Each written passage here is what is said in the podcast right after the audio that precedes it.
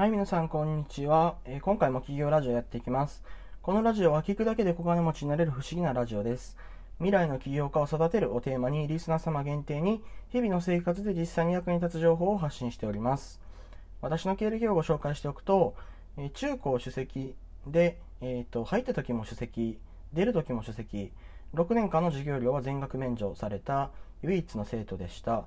国公立大学、これもですね、なかなかレベル高めの大学の法学部を卒業した後で、一部上場企業、まあ皆さん知ってる企業ですね。で、経営周りの仕事をした後に起業しました。えー、現在もですね、法人さん向けの仕事と、こういうふうな、まあ、趣味も兼ねて、あの、個人のね、方向け、皆さん向けに、え、情報発信ということもしています。こういうことしないとね、なんかね、私バランス取れない人間なんですよね。もうなんか真面目な仕事ばっかりずっとやってたら、あの頭おかしくなってしまって頭おかしいゲージをどっかで爆発させないとダメな人間だっていうことに気づいたので、えー、っとね、仕事が行き詰まったりした時にはラジオを撮ったり YouTube で暴れ回ったり Twitter で暴れ回ったりしてます。はい。このラジオは完全無料です。しかし無料とは思えない高品質な内容に仕上げて自信がございます。ぜひ1分だけでも聞いてください。もう1分聞いたんで最後まで聞いていけますね。よかったですね。また将来にお金の不安を抱えたくない方は絶対にフォローしてください。後悔させません。近況報告としまして、最近ですね、ちょっと喋りすぎて喉が痛いんですよね。あのラジオもやってるし、YouTube もやってるし、でクライアントとのズームミーティングでも、ほとんど 私が喋らないと、社長と私は喋るんですけど、先方のあの一般社員の方っていうんですかね、の方は喋らないというか、喋れない雰囲気があって、特に中小企業っていうのはね、社長が絶対なんで、社長が喋っていいよっていうまで喋れない感じすごいんですよ。だから喉がもうすごくて、うん、おすすめの喉のケアの方法を知っている方がいたら、Twitter でリプライください。めっちゃ嬉しいです。スポンサーコール。この番組のスポンサーは、隣の起業家、売り棒、読むだけで儲かる小金持ちノートの提供でお送りします。YouTube も最近やりましたので、YouTube も絶対チャンネル登録してください。チャンネル登録するだけで、売り棒にですね、ものすごい、あの、恩をね、売ることができるんでね、恩を売れるのは今だけ。YouTube のチャンネル登録、本当にお願いします。これがね、チャンネル登録者数が1000人になったら、皆さんともっとつながりを濃くできるんですよ。あの、なんかね、スーパーチャットっていうのがあるみたいで、それで実況して、皆さんから質問をもらってね、答えていくっていうことをね、私早くしたいんですよね。だからできるだけ、あの、チャンネル登録お願いします。YouTube お願いします。将来お金で困りたくない方は、このラジオと Twitter とノートと YouTube を必ず今この場でフォローしてください。お願いします。チャンネル登録お願いします。ここだけの限定情報を一番早く手に入れることができます。それからですね、あの、私、あんまり普段言ってなかったんですけど、まあ気づいてる方すでにいるかもしれないんですけど、Twitter で、あの、たけしさんって人がいて、えっと、あと、えっとね、ID がね、スタンドオフ1111っていう人がいるんですけど、その方、あの、結構ですね、私よくしていただいてる先輩、まあ社長の方なんですよね。その方のツイッターも、まあ、あの、ぜひですね、フォロー、え、してください。で、えっと、まあ、この人はもうね、あの、実際の商売からは結構もう、なんていうんですかね、離脱されて、今顧問業と、あの、等をですね、されてると。まあ、あの、いろんなね、ところで顧問業されてるっていうような状態なんですね、キャリアとして。ただ、まあ、あの、囲碁とか教えてもらったりとか、私ね、株と囲碁はこの人から教えてもらった部分が多いんですけど、特に株式投資に関しては、もうあの、これた、たけしさん流で私ずっとやってきてるので、私の発信を、まあ、見ても、今はね、株休んでるんで、今もし株の勉強したいんだったら、たけしさんの、あの、発信を見たりとか、あとあの、有料ですけど、なんかノートを書かれてるみたいなので、それもね、えー、ぜひチェックしてみてください。ノートを書いた方がいいですよって言ったのは私なんですよ。ここまで、その、なんかね、あの、手帳とか、分厚い、その、なんか革の、紙のね、ノートになんかそういうの書かれてたんですけど、あの、囲碁の定石と同じで、株にも定石があるとか話されてて、で、それはやっぱ世の中に出していかないと意味ないですよっていう話をして、だからノートの操作方法とか、あの、わざわざですね、まあ、あの、あの、お会いできた時に、まあ、教えてたんですよね。結構ノートって使うの難しいみたいです。60代なんでね、60代の人からしたらノートって使えないですよね。だから適、適戦ね、私が教えてるんですけど、最近ようやく、分かっていただけたって感じですね。あ内容はね、非常に濃い内容があると思うので、えー、見てみてください。はい。えー、今回はですね、何がしたいかわからない人はどうしたらいいのっていうテーマについて解説していきたいと思います。はい、今回のね、肝。何をしたらいいかわからない人どうしたらいいの問題っていうのが、日本人の若い人、特に10代、20代、30代、まあ、30代までいったら諦める人多いかな。でも、なんか自分が何をしたいのかわからないっていう人結構多いんですよね。うん。私はめちゃくちゃあって、ゲームしたいとか、絵描きたいとか、もっとフォロワーさんと繋がりたいとか、ライブ配信したいとか、じっちゃまとか、借金玉とか、借金玉さんとか、じっちゃまとか、チキリンとかね、私をブロックした人に認めさせたいとか、あとそれとか、もっともっとゴリゴリに事業を伸ばしていって、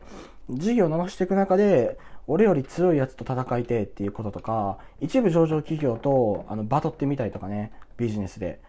バトってボコボコにされてもいいんで、とにかく商売やったるでとかね、いろんな実業のビジネスしたいとか、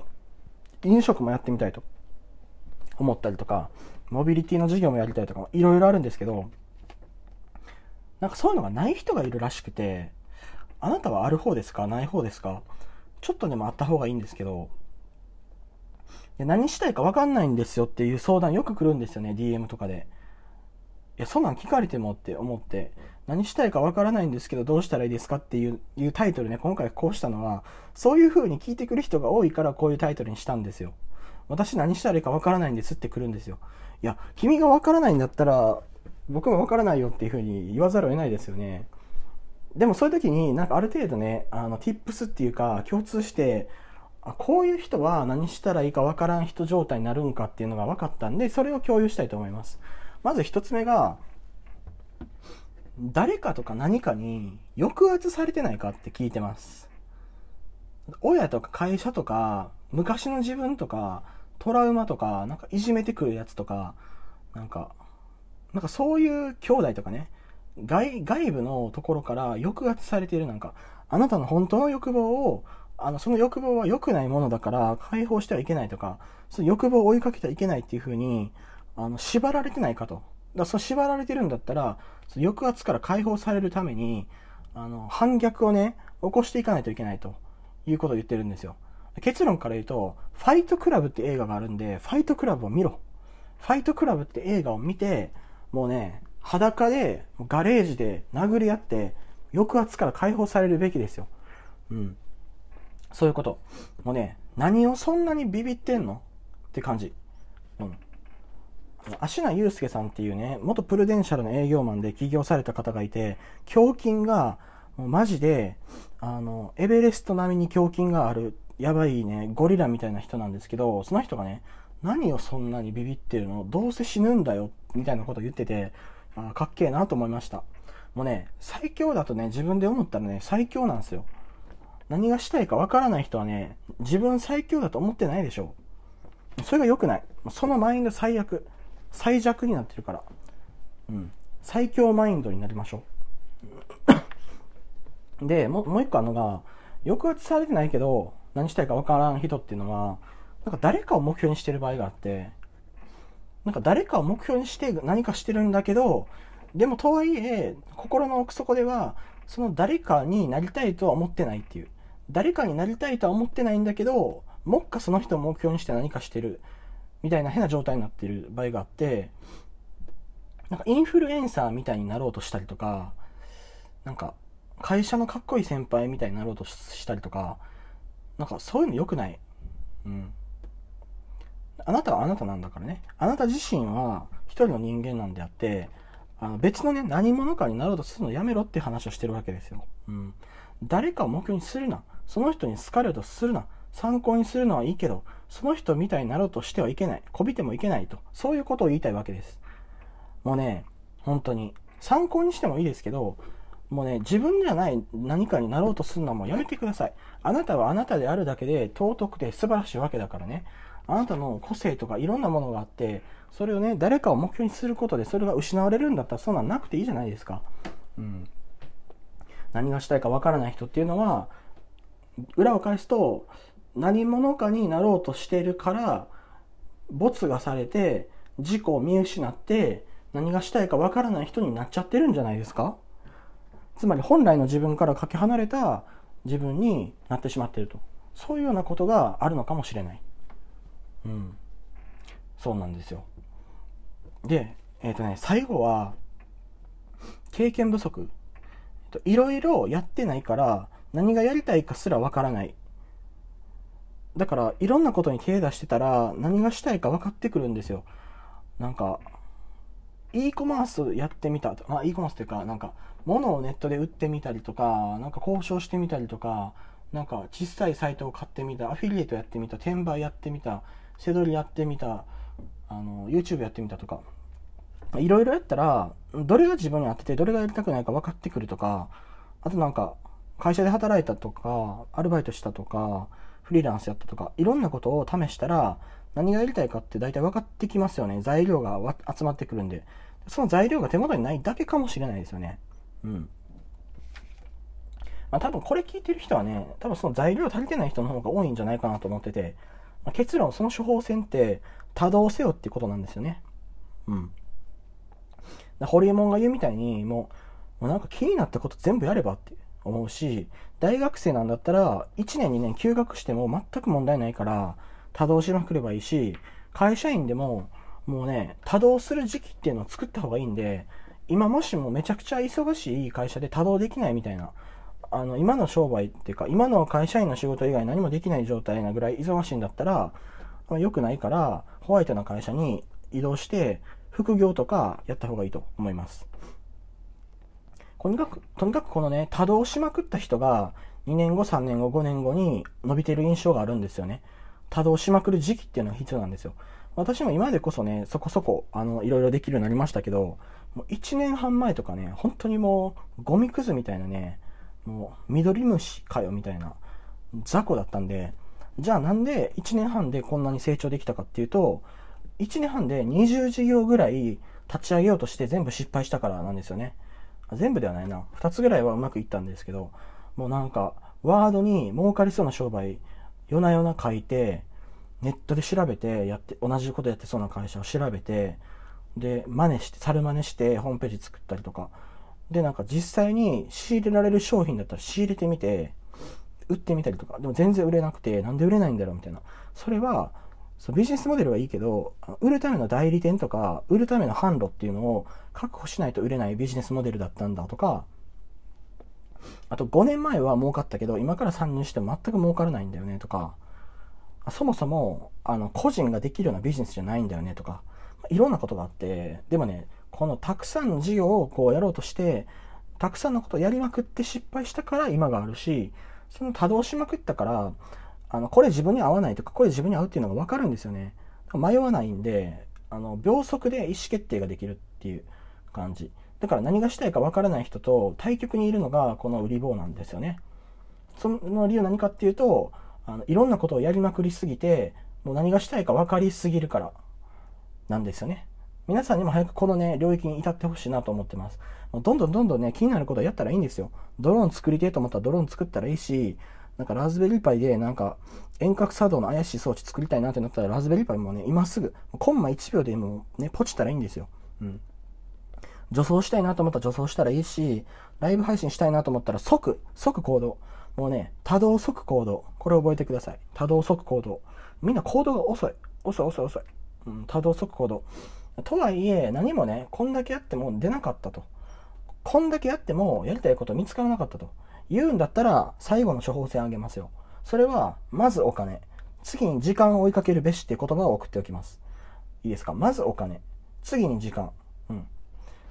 なぜかっていうと、お金を稼いでおけば、何かしたくなった時に、それできるじゃないですか。あなたが今何者でもない空っぽの人間だって自分で思ってても、お金があったら、なんか俺もしかしたら、なんかフランス行って、岩山に登りたいかもって思っても、お金があったらいけるんですよ。もしかしたら俺、さくらまなと結婚したら、人生変わるかもって思ったら、お金があったらさくらまなさんと結婚できるかもしれないですよね。もしかしたら俺、深海魚の研究したら、すっげえ楽しいかもしれんって思ったら、お金が手元にあったら深海魚の研究に行けますよね。で、次に時間があったらもっとできますよね。だから選択肢を広める意味で、まずはお金。で、次に時間。この順番を逆にする人がいて、まず時間を追いかけてからお金を追えばいいと思っている人がいるんですけど、これはただのワーキングプア、養分になるんでやめてください。まず金を稼いでください。なんかクリエイター気質みたいな人で、あの、なんかお金にならないけど、なんか俺たちを作ることをしてるから、とか言って、価値があるものには必ずお金が発生するから、とか言って、なんか意味不明なこと言ってる人いるけど、そのどうでもいいから、もうさっさと金を稼げ。はい、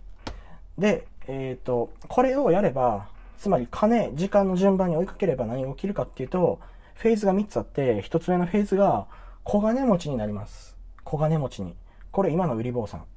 2番目、時間がある小金持ちになります。これは中小企業の社長とかビジネスオーナー、株主。時間がある小金持ち。最後、3つ目。時間もあって小金持ちで、しかも自分のやりたい人生をかけてやりたいこと、アルファをしてる人。これが最強。うん。このアルファを見つけられなくてもいい。何がしたいか分からなくてもいい。それ最後でいいんですよ。ぶっちゃけ。最後でいい。でも、金と時間を追いかけて、それを、あの、手元にそれがね、金と時間の字がなければ、このアルファやりたいってなってもできないんですよね。だから、あの、まず金、次に時間っていうふうに言ってるわけでございます。はい、今回ですね、何がしたいかわからない人はどうしたらいいかっていうことについて解説をしてきました。まとめると、誰かに抑圧されてないか抑圧されてるようになったら解放されろ。ファイトクラブを見ろ。で、二つ目が、誰かを目標にするな。自分じゃない何者かになろうとするな。あなたはあなた自身の人生を生きてください。で、三つ目がもう多動即行動。いろいろやってやりたいことを見つけてください。最後、もうどうしようもなかったら、金。その次、時間を追いかけて、最後にアルファを見つけてくださいということでした。うまくまとまりました。まとめ、このラジオはリスナーの皆様のご支援のもと成り立っております。面白いと感じた方は、ぜひ Twitter での拡散、リツイートにご協力お願いいたします。このラジオを、えー、SNS で共有いただける方がなかなかいなくて、悲しい次第でございます。お願いいたします。えー、Twitter で拡散してください。ラジオを更新する励みになります。ご質問や気づいたことや感想等ございましたら、ハッシュタグ企業ラジオをつけてつぶやいてみてください。コメントをさせていただきます。えーここだけの話ですが、ツイッターで私が感想を取り上げたらフォロワーが増えます。フォロワーさんを増やしたい方は、まだ聞いてない人が企業ラジオを聞きたくなるような濃い感想をぜひつぶやいてみてください。最後まで聞いてくださりありがとうございます。みんなで、なろうぜ、小金持ちありがとうございます。